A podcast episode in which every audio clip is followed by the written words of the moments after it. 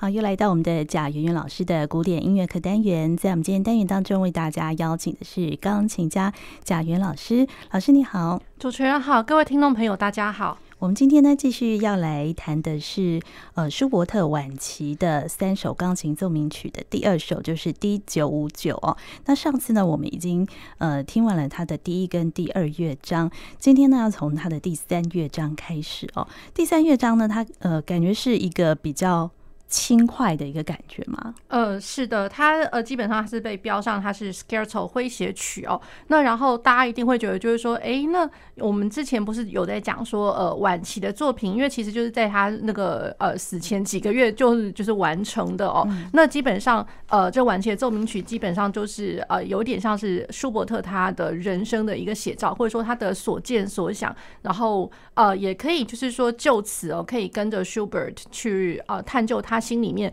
可能他目前他的喜跟悲这样子。好，那然后今天呃第三乐章的话，大家一定会觉得说，哎，跟我们上一次的那个第二乐章有很大的一个反差哦。那呃上次第二乐章的话，基本上一呃因为毕竟它是小调，所以多多少少我觉得因为小调的一个关系，然后呃加上它的一个特殊的一个情感在。那然后今天的呃就是。A 大调的第三乐章，它诙谐曲。那然后 A 大调，因为我一直在强调一个调性哦，其实就是想要给大家带一个，就是说调性跟一个呃心境，或者说他的性格上的一个关联。那那个在我们之前最早就是呃在提及一些艺术歌曲，或者说其他的一些作品，舒伯特作品的时候，我们其实也都提及过。那在此，我也在跟听众朋友可能在呃稍微提一下，就是说如果大家还记得 A 大调的话，那在呃。呃，学者啊，有一个叫做 Christian 啊 Schubert，他在声音艺术的美学理念里面，他其实他他就大概提过了，嗯，就是说这个调性包含天真无邪的爱。然后离别的时期，离别的时候，然后他期待跟他的爱人重逢的希望，然后或者说倚靠上帝，然后有一个很快乐的，或者说很青春，呃，可能就是整个变了回春的那种感觉哦，很欢愉的心这样子。好，那然后所以就是说，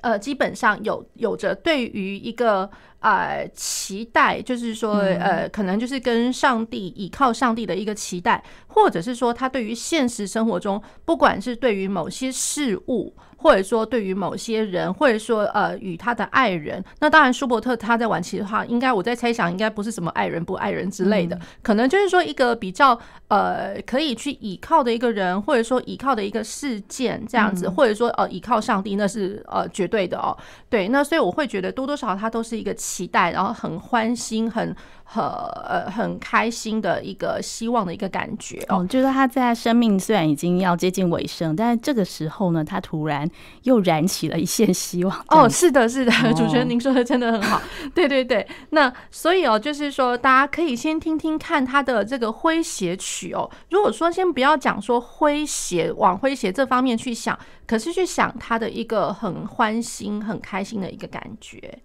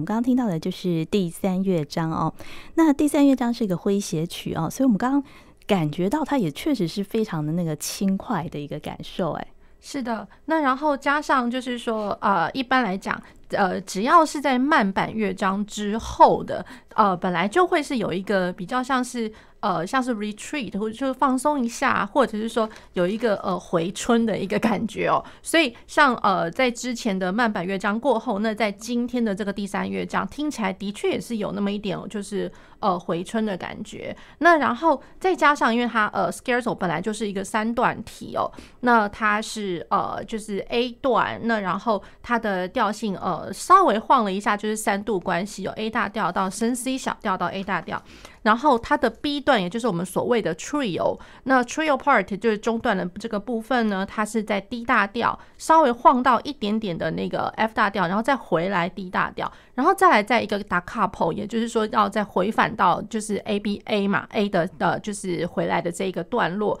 那所以它正好是一个三段体，其实它的题材本来就是一个轻盈短小的，然后再加上就是说它这个三拍子，那大家不晓得有没有听到，就是说有一个欢愉的一个感觉，就是它跳。跳来跳去，就是它它的开始的时候噔噔噔噔，滴对对对噔噔噔噔，所以在不同的音域的跳来跳去，然后再加上哦，就是说本来三拍子它的重心是在第一拍，可是偶尔有的时候我们会听到，在它的伴奏的部分，像左手突然在嗯嘣。嗯，嘣，是在第二拍的时候才变出来。那然后再来就是说，呃，有的时候在右手跳来跳去的时候，它在第三拍也会被标了一个呃图长记号。也就是说，我第一拍的重心，然后呃可能持续了两个小节的时候，在第二小节的第三拍，噔噔噔噔噔噔噔噔，然后在它的第三拍会有一个重重音哦。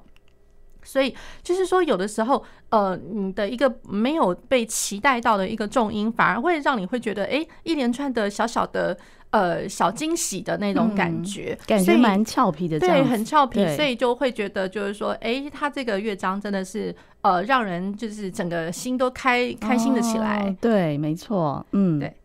那然后再来就是它的第四乐章，嗯，然后第四乐章的话，它是呃 rondo form，那一般的 rondo 就轮旋曲哦，就会就是说我们可能会听到。A 段的素材，然后听到 B 段的素材，那这两个就可能是最主要的一个东西哦。那然后可能呃，它为什么要叫 rondo 轮旋曲？就表示就是说，可能这两个素材都会在后面的某个时候，它又会再一直回来，一直重复着。所以呃，它这一个呃乐章的话，它的段落是 A，然后 B，然后再 A。然后再来是 C 段，那 C 段的话就有可能会变，就是说有可能会是一个新的 C 段的主题，也有可能会在 C 的里面哦，就有点像是一般的奏鸣曲式的呃发展部，就可能我前面的两个主题在这个 C 段里面也可能会再呃发挥一下哦。那所以在这个乐章里面的那个 C 段，它是比较它的做法比较像是发展部，也就是说我们前面听到的 A 主题、B 主题，然后在 C 段哦，就是就是。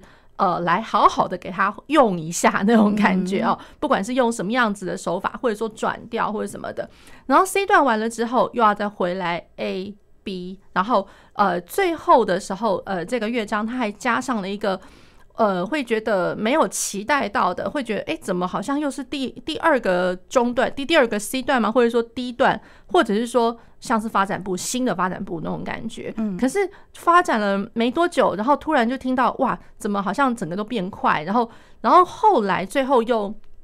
又再回来一个东西，就是大家会听到。诶，怎么好像第一主题啊？所以当大家就是在第四乐章尾巴的时候，听到嗯一个似曾相识的东西，千万不要觉得是我们音乐好像那个跳针哦，其实没有，是舒伯特他在晚期作品里面，他也会常常运用到跟贝多芬一样的手法，也就是我们所谓的 cyclicism。就是前面有的，我到最后一个乐章，或者说呃乐章的尾巴，然后再给它就是重述一下，让大家回想起来，哎，它这感觉从头到尾是一个像是一个连贯的，很棒的一个连贯性这样子。那然后那呃，可以先先请大家听一听第四乐章，然后呃后续我再跟大家做一些补充好了。好。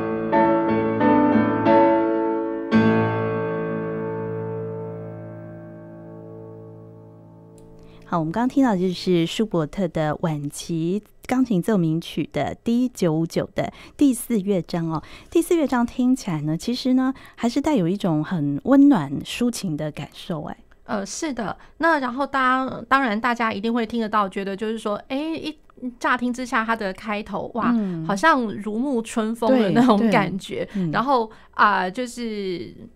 感觉上，它的整个乐段哦，也其实铺陈的蛮长的。嗯，那可是呢，就是请大家就是在聆听，或者说之后在呃，有可能就是说稍微呃，看着谱子练一下的时候呢，嗯、可能大家就会觉得说，嗯。好像千万不要被前面的给骗了这样子，因为它的中间的中段哦，的确是一个 something，就 就是比较复杂一点哦。那还有包括它的最后尾尾奏之前，有一段就是稍微它呃速度变快了，然后那个那一段就是就如同我刚刚在前述就是跟大家提到，好像一个新的发展不一样，对，那大家会觉得说哦。天哪，已经这么长了，你还要再继续写吗？那种感觉还有在发展，还要再继续发展呀！天哪，然后可是，在那个时候发展的时候，就是它又呃有点像是中间的那一段 C 段了，就是把第一就是 A 段主题、B 段主题就又再拿来用一用，那只是说速度又变快了。可是，在那个那一段之后，突然又稍微呃就是终止一下下，然后马上又接回来第四乐章的开头的那个很温暖的感觉。然后呢，呃，讲了没有几个小节之后呢，他最后又加上了，呃，大家会听到怎么第一乐章的东西跑回来啦，嗯、那种感觉。嗯、对，所以我会觉得就是在这个第四乐章哦，呃，乍听之下很温暖，可是我觉得它对于乐章的一个比例哦，呃，因为它很长，嗯，那所以就是说。当呃一开始我们可能会比较期待在奏鸣曲式第四乐章可能都会是一个稍微快一点，比较呃更活泼的、更更有技术性的东西的，对，更有气势或技术性的的东西的时候，呃，我们一开始听到会觉得哦。这好像会不会有点轻轻的那种感觉了？嗯、因为你要跟第一乐章比起来，那真的呃很不一样啊。对对对。可是论长度，还有它整个铺陈的手法，还有运用的一些东西哦，嗯、我觉得跟第一乐章来比的话，其实它是有另外一个方面的一个比重，就是说可以跟第一乐章去做平衡。嗯、所以它的外部，就也就是说第一乐章跟第四乐章其实是一个可以相抗衡的，它的比例比重是一样等等重的哦。那然后我觉得就是说，舒伯特他在这一首哦，无论是在第四乐章，或者因为第四乐章，我觉得他已经俨然成为一个小小的世界的那种感觉。对，那然后呃，舒伯特在整个 D 九五九这一个作品里面，我觉得是在晚期里面三首哦，算起来他是做的平衡感是最好的。那那个平衡哦，是来自于就是说，你可以听，同时听得到，就是舒伯特他有原本就是很如歌式的旋律。对。这是他最擅长的，然后再过来就是也有他很开心的，呃，兴高采烈的舞曲班的，也就是说，像我们之前大概大概在稍早可能五六月那个时候的节目，我们有曾经介绍过舒伯特的钢琴版的一些舞曲，比如说德国舞曲之类的。那所以大家别忘了，就是说舒伯特他在写舞曲，他也是蛮厉害的哦。对，他有为数不少那种短小短小的那种呃三拍子舞曲。那然后呢，舒伯特里面你可以可以听得到一些就是很磅礴的东西。那也就是说，他的呃交响曲的部分，像交交响化的，那他也可以用钢琴这个一个乐器去表现出他想要的那个交响化。然后大家也别忘了，那个舒伯特交响曲也是挺厉害的，也蛮多首的这样子。那所以哦，就是在在就是在这个九五九里面，可以听得到最最好最。最完美、最最好的一个舒伯特，我只能这样讲，最完美啦。那呃，然后呢，就是说，在这首曲子里面，比较不会听得到，就是说。对于死亡的那一种，好像将将至那那种，就是会一直听到那种感觉。当然，稍微在第二乐章有有那么一点点，对。可是整首听起来的话，呃，是还好，感觉上就是又回到人生现实，而且是一个光明面的那种感觉。哦，对，真的是。所以，那刚才老师有提到说，第四乐章他呃也采用他之前的作品 D 五三七。对，那然后，对大家也别忘了，就是说舒伯特他常常在作品里面哦，会掺入了，或者是说呃，会突然引用，或者是悠悠的就就听到，哎，怎么好像在哪里似曾相识的感觉？嗯、不管就是说在他的呃呃他的室内乐里面啊，或者说在他的歌曲里面哦，常常会在钢琴的作品里面也会听得到相仿的影子。那像这一首的话，听到相仿的影子是在 D 五三七，然后大家别忘了 D 五三七这个曾经这是舒伯特呃。他的第一首这样来说，就是很多版本都会把 D 五三七放在第一首来印刷啦。嗯、那当然，在这个之前，其实还有一些比较不太成熟的一些呃奏鸣曲作品，可是 D 五三七基本上都会放在第一首。然后 D 五三七，大家也别忘了，它是 A 小调。然后大家会觉得说，哎，那明明那是 A 小调，我这是 A 大调，这怎么回事啊？嗯、可是，在最前面那个 D 五三七哦，那它的第二乐章虽然不是不是 A 大调，那可是我们可以先拿来听一听哦，就是说我为什么会一直提及这一首曲子？嗯。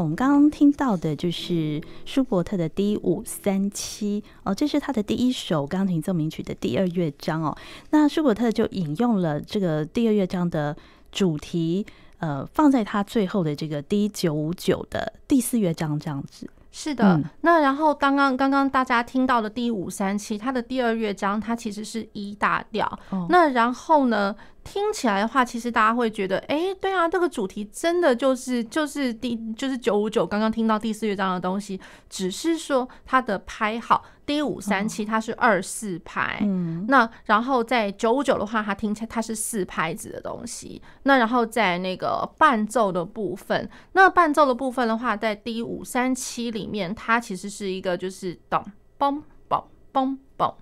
非常轻松的，也蛮从容的一个一个伴奏型哦。那然后呢，D 九九的第四乐章的话，其实因为一开始我们有在讲，就是说它是一个很棒的一个歌唱性哦，所以它的线性或者什么的，呃，它为了要好好的去。搭配这样子一个线性，所以它的左手的伴奏就会变成是有点像是呃分解和分分解和弦，哒哒哒哒哒哒哒哒这样子。对，那所以就听，当然听起来就比较不会那么的跳跃，因为它听起来会比较平稳一点这样子。那所以这呃就是说调性跟拍号顶顶多就是这两个稍微一点点不一样的地方，要不然其实听起来啊，比如说像。D 五三七的话，大家会发现，哎，这样子的一个主题素材，我好像后面也一直听到，只是说在不同的调上面去呈现它这样子。那所以了，我觉得就是在这两个乐章其实是有一个异曲同工之妙。这样，嗯，对，好，那我们现在就再回去这个 D 九九第四乐章，我们来听听看哦，它的那个主题的部分是。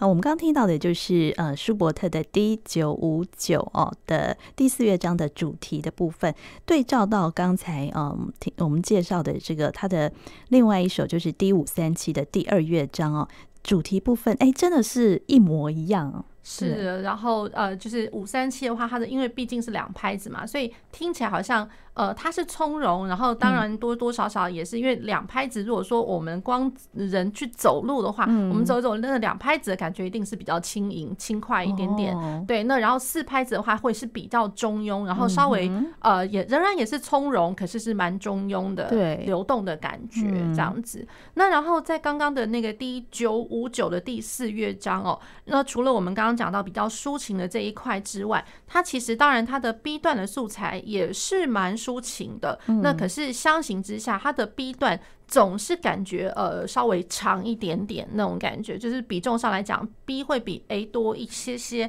那然后在 C 段的上面这个比例哦，那 C 段的话，大家就是可能听着就就知道，就是说哇，这个天哪，怎么变动的这么如此剧烈哦？那除了就是说像我刚刚讲的，因为舒伯特他比较擅长的还有就是说钢琴交响化的部分，所以在 C 段里面我们可以听得到很交响的，譬如说在各个音域跳来跳去、窜来窜去那种感觉，那种。大跳，那当然这样子的大跳，其实在那个呃，我们刚刚第三乐章其实也稍微听到一点跳跃的东西哦。嗯，那只是说在第四乐章这个 C 段哦，它的跳的是更凶的。那然后它的跳奏之外哦，因为在音域大跳之外，呃，它其实还有在声部上，因为其实舒伯特他的对位手法也是蛮厉害的。嗯，那所以其实我他我觉得他难就是难在就是说他其实声部之间他是呃高度的对位。他一直在做一些就是对来对去，像像我们一般来讲，我们像是在谈副歌一样的那种感觉。那可是当呃你在。呃，弹一些对位的时候，然后音域又给你跳来跳去，或者说我的左手还有连续的一些八度那种感觉，然后再加上另外一个声部可能一些快速音群的时候，其实多多少少就增加了它的难度哦。那然后声响上面绝对是呃比起前面两段来讲是更丰厚的。那然后在它的段落的结束的那个地方哦，就是说我刚刚呃有提及，就是哎怎么好像是一个新的发展不一样了？那所以在他的晚期作品里面，他虽然要发展一个新的东西，可是有的时候你会觉得，哎，怎么在那个段落常常会听到一些无疾而终？可能就是四个小节的那个呃旋律唱完之后，哎，突然跟你停一下，然后唱完了大概几个小节又停一个小节，所以常常会听到一些，呃，怎么停了一下？呃，怎么怎么又来了？对，那所以就是大家不晓得有没有想过，就是它真的有点像是贝多芬晚期的作品哦。那有的时候因为是比较冥想的那种感觉，幻想加上冥想，那所以有的时候可能他讲一句话可能悠悠的，然后就稍微停，稍微停一下，让大家有个想象的空间，然后他再悠悠的又又开始了那种感觉。对，那所以舒伯特他这样的手法其实跟贝多芬的晚期是蛮像的。对，那然后再过来就是说。呃，可能在最后哦，最后结尾的地方，嗯，然后，然后，呃，它最后结尾其实是变更快，就是 presto，感觉上根本是前面的两倍快的那种感觉，是。对。那所以其实有的时候在呃贝多芬的奏鸣曲，尤其是最后一个乐章，嗯，快要结尾，其实常常都有相仿的一个手法哦。对，那所以在在的都可以感觉得到，就是说舒伯特，当然因为他的舒伯特最后一年其实跟贝多芬最后一年也不过就差了一年而已，哦是哦，对，就是他们呃就是过世的那个时候也才差那么一点点，哦、所以其实老实说，呃，就是舒伯特一定会有感受，就是他因为。嗯呃，怎么说呢？就是贝多芬他在写他的晚期那些奏鸣曲，当然还没有到快要死的时候啦。嗯、对，那可是舒伯特这样相形之下，他一定就是在写作他的钢琴奏鸣曲的时候，嗯、应该都已经有看过或是听过贝多芬演奏的这些他的奏鸣曲的作品。对，那所以就是说，舒伯特他应该来说，因为贝多芬一我们一直强调，在他心里面就是像是一个 model 一样。嗯、对，所以有的时候偶尔就会听到，哎、欸，这个地方好像是。贝多芬回魂的那种感觉，嗯、对，因为多多少少受到他的影响哈，对，蛮有意思的一个部分。嗯、对，这是我们今天介绍舒伯特的 D 九五九哦，他的呃晚期的钢琴奏鸣曲哦。对，那我们下次会再介绍他另外一首，也是他最有名的就是 D 九六零，是不是？是他的、哦、呃最后最后的一首钢琴的奏鸣曲。嗯，好，那我们今天也非常谢谢贾元老师，谢谢主持人，谢谢各位听众朋友。